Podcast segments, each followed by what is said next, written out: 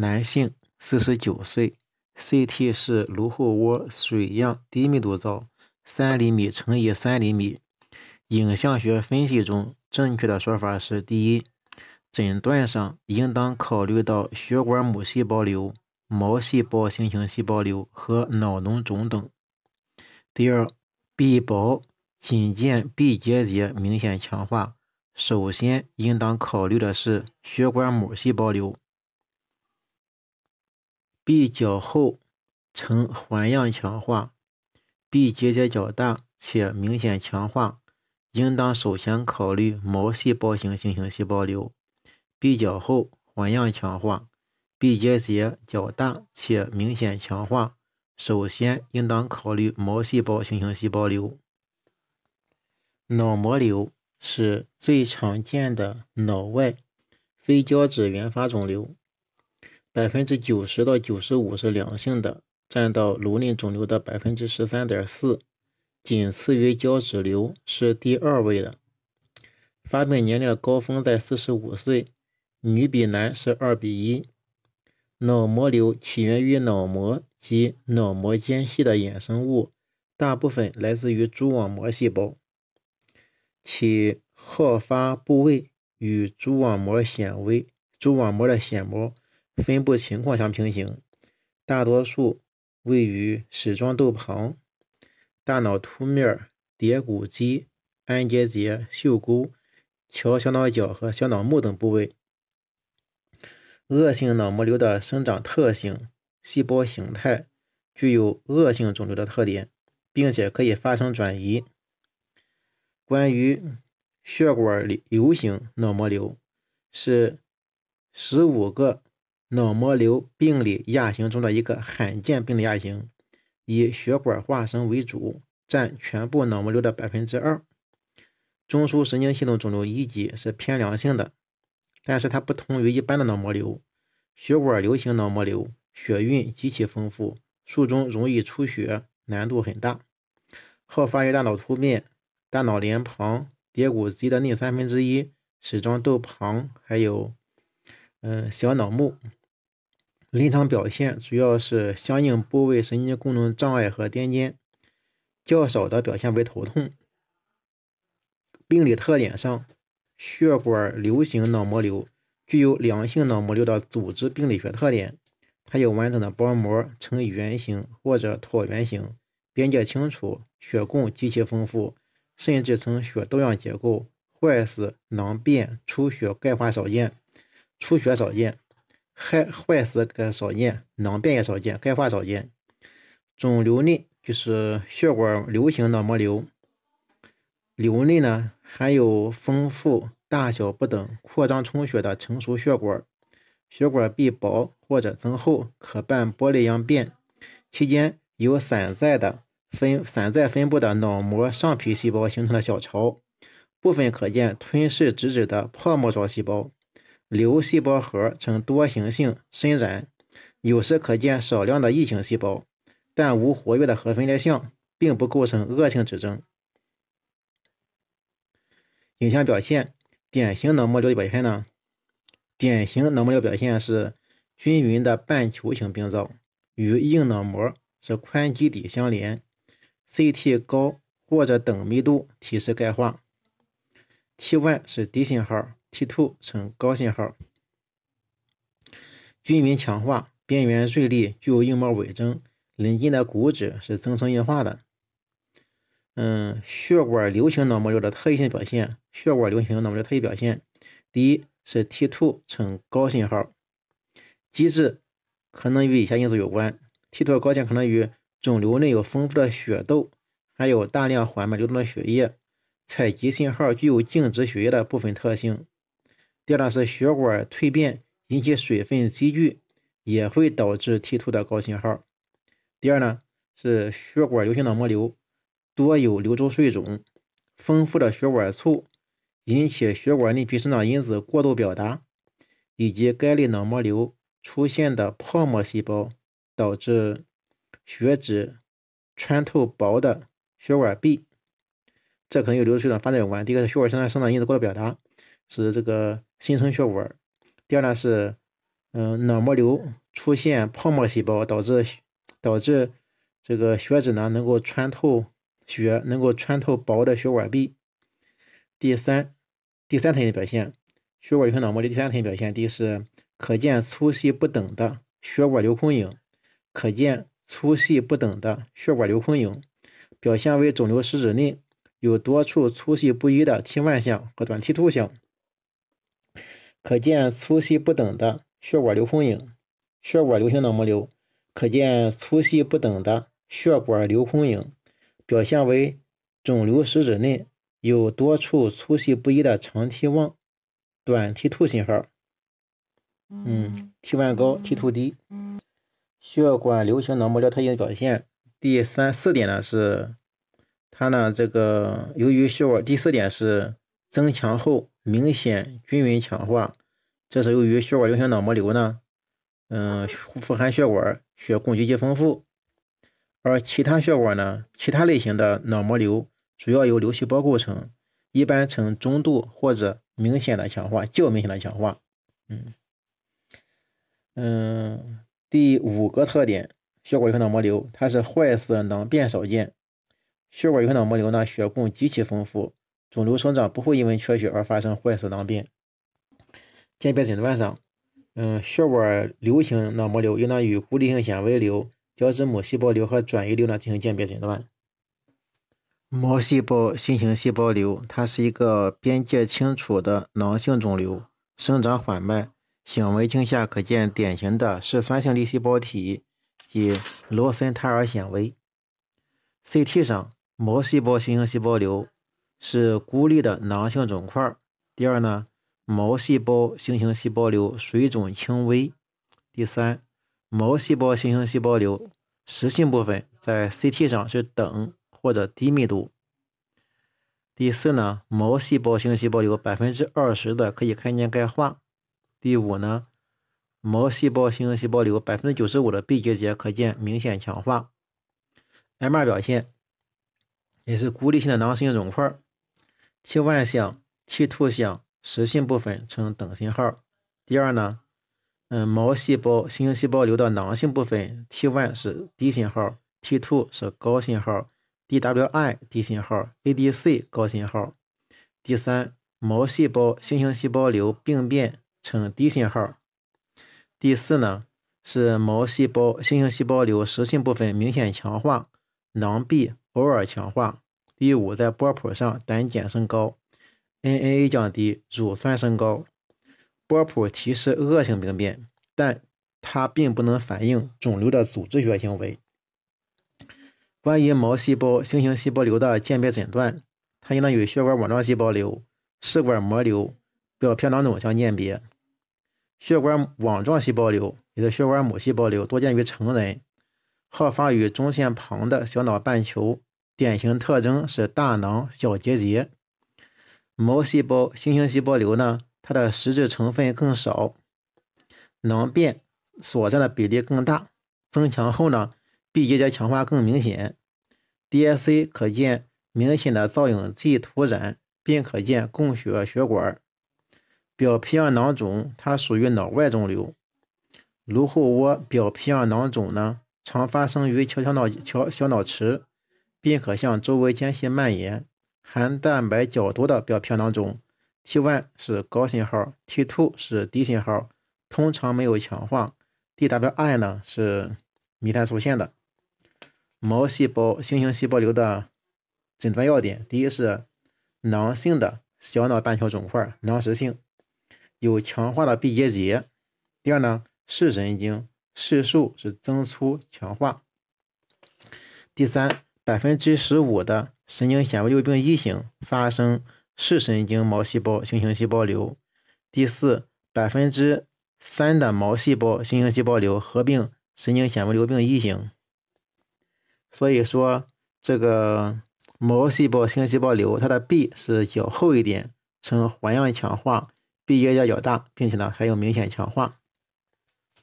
对骨折的评估包括骨折对位和对线关系。对骨质的评估应当包括骨质的对位，还有对线关系。属于这一范畴内容，属于这一范畴就是骨质对位对线的关系的范畴，就是段端移位属于，段端重叠也属于，段端分离也属于，段端成角也是对位对线的关系，段端旋转也是对位对线的关系。男性，六十七岁，咽喉部异物感三年余，从小经常出现咽喉部疼痛伴有发热，X 线及 CT 检查。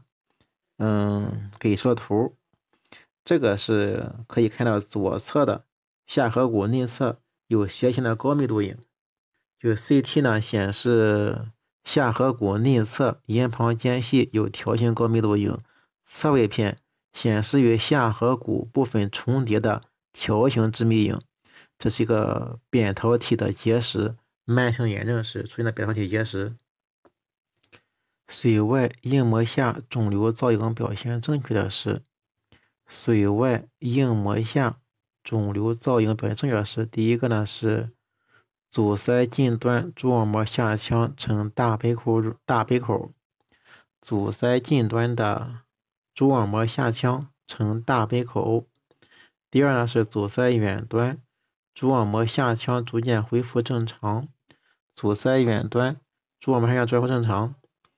嗯，我选错了一个，我选错是部分阻塞时造影肌层对称分流，部分阻塞对造影肌层对称分流，这是法是错误的，不知道为什么错误。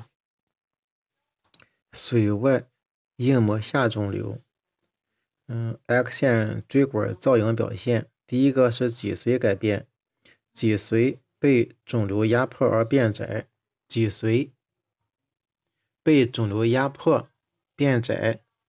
且移向一侧，肿瘤脊髓被肿瘤压迫变窄而移向一侧。腰段肿瘤呢，因为已到中枢了，没有此征象。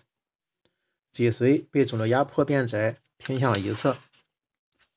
第二呢是梗阻的类型和梗阻面的形态。嗯，典型表现的梗阻层面呈规则的弧形，呈规则的弧形及杯口状压迹。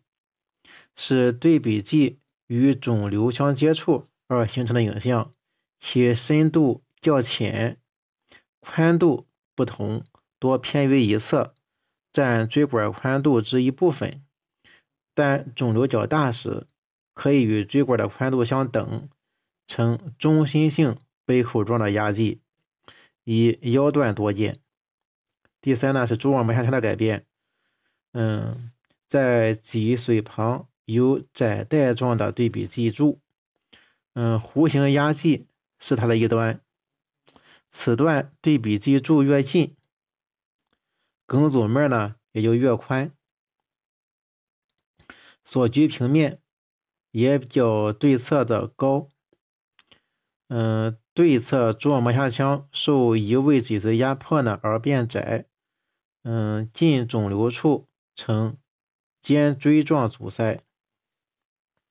常见的髓外硬膜下肿瘤呢是神经源性肿瘤，还有脊膜瘤。神经源性肿瘤呢，它的神经鞘的肿瘤多见，嗯，是髓外硬膜下良性肿瘤的百分之二十五到三十。神经鞘的肿瘤主要有三种病理类型：第一是失望细胞瘤，也就是神经鞘瘤；第二是神经纤维瘤；第三是神经节瘤。神经鞘瘤的发生率略高于神经纤维瘤。嗯，肿瘤多位于脊神经，也可位于脊髓内，边界清楚，切面可见明显的漩涡状结构。髓外硬膜下的室管膜瘤最常见于圆锥、马尾和中丝，它来源于圆锥及中丝的室管膜细胞。粘液乳头状瘤是最常见的病理类型。螺旋 CT 扫描时，X 线束为何种形式？螺旋 CT 扫描时，X 线束可以是锥形束，是多排螺旋 CT，也可以是扇形束，这是单排螺旋 CT。鞘膜积液的分类，鞘膜积液的。临床分类，第一型第一个类是睾丸鞘膜积液。睾丸鞘膜积液是鞘状突闭合正常，睾丸固有鞘膜内有积液形成，为最常见的一种。第一是睾丸鞘膜积液，是鞘状突闭合正常，睾丸固有鞘膜内有积液形成，为这样一种。第二是精索鞘膜积液，精索鞘膜积液，鞘膜的两端闭合。而中间的部分没有闭合，并且有积液，囊内积液与腹腔和睾丸鞘膜腔都不相通，又称为精索囊肿。发生在女孩的囊肿称为纳克囊肿或圆韧带囊肿。第三是混合型，混合型鞘膜积液是睾丸。及精索鞘膜积液同时存在，但是呢并不相通。第四是交通，第四类是交通性鞘膜积液，由于鞘突没有闭合，睾丸积液腔的积液可经一小管睾丸鞘膜腔的积液可以经一小管与腹腔相通，如鞘突。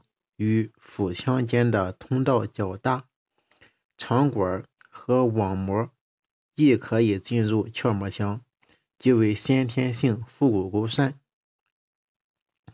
第五型是睾丸精索鞘膜积液，睾丸精索鞘膜积液也是婴儿型，鞘突仅在内环处闭合，鞘膜仅在内环处闭合。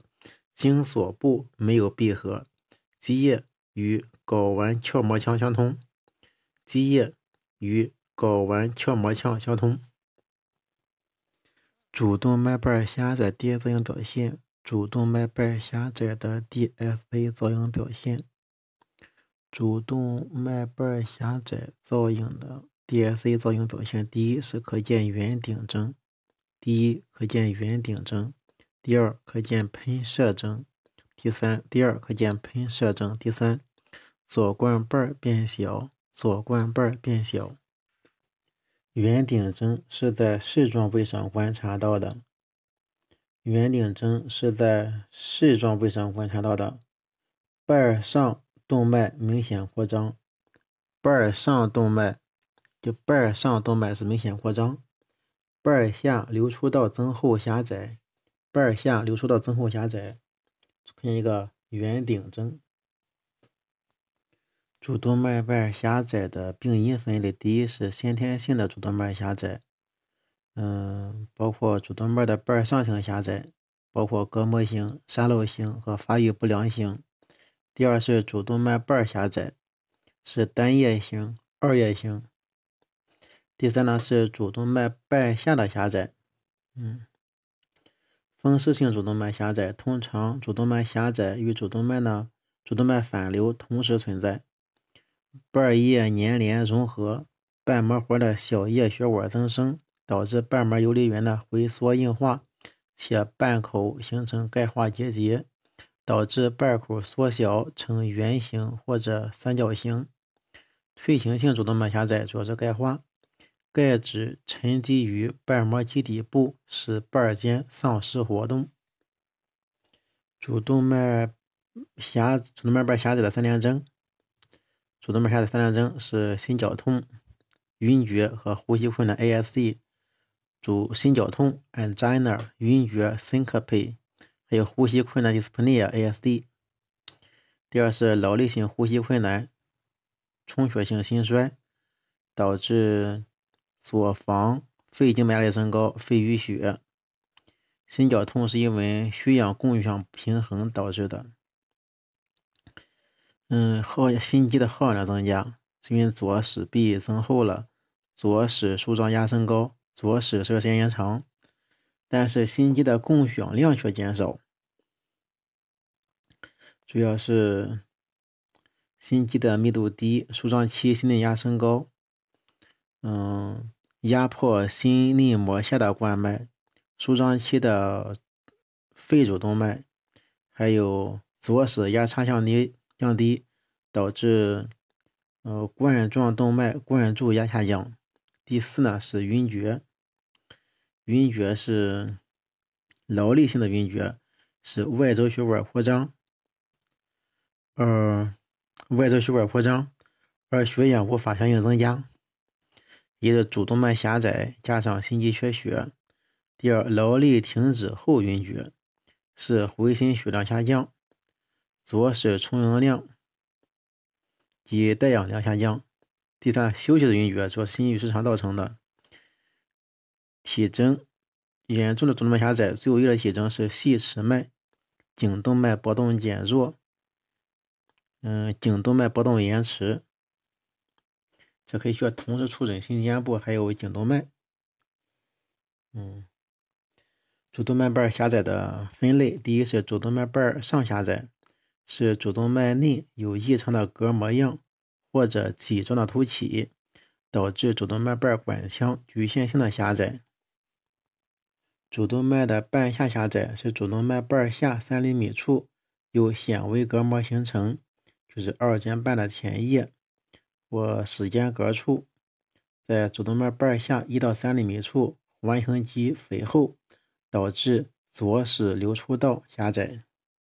主动脉瓣的狭窄，第一个是先天性，瓣叶数目异常，瓣间融合体形成，也可以是退行性，是瓣膜增厚，回声增强，也可以是风湿性，瓣膜连接处呢粘连融合，通常呢形成形成狭窄。第四呢是收缩期瓣叶活动受限。骨膜反应除了见于骨肉瘤、尤因肉瘤等恶性肿瘤之外，也可以见于骨髓炎和骨折。骨膜反应除了见于骨肉瘤、尤因肉瘤等恶性病变之外，还可以见于骨髓炎还有骨折。下列胸部疾患的 X 线摄影位置正确的是：下列胸部疾患 X 线摄影位正确的是：肺癌是常规正侧位加体层摄影，肺癌。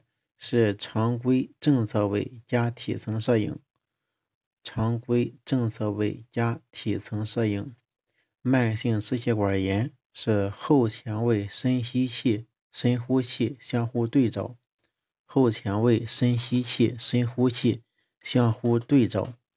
包裹性积液要照切线位，包裹性积液照切线位。少量的胸腔积液，少量积液。是侧卧水平正位，侧卧水平正位，或者是斜位，侧卧水平正位，液体往一边跑，或者是斜位，看后肋隔角。关于食管膜瘤错误的说法，关于食管膜瘤错误说法，第一个是发生主要发生的第三脑室是错误的，主要发生在第三脑室是错误的，主要发生在两侧脑室也是错误的。主要发生的两侧脑室也错，它主要发生在第四脑室，食管膜瘤主要发生在第四脑室。瘤中水肿明显也是错误的，它引发脑室里面，瘤中水肿不明显，它不可能发脑室外也错误的，它可以发生脑室外，可以发生种植转移。上颌窦恶性肿瘤容易侵犯眼眶、筛窦、齿槽和翼腭窝。上颚窦恶性肿瘤，上颚窦的恶性肿瘤容易侵犯的是眼眶、筛窦、齿槽，还有翼腭窝。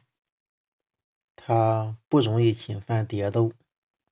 与 CTA 相比，与 CTA 相比，DSA 的优势有：第一，是能够显示三级甚至末梢血管；DSA 能够显示三级。甚至末梢血管。第二，DSA 能够超选超选入分支血管造影，以明确肿瘤供血动脉，可以超选择性的分支造影，明确肿瘤的供血血管。它可以进行肿瘤的术前栓塞治疗。嗯，它能够提供肿瘤的血液动力学的情况，但是它没法显示肿瘤。与周围组织的关系，这个需要靠 CTA。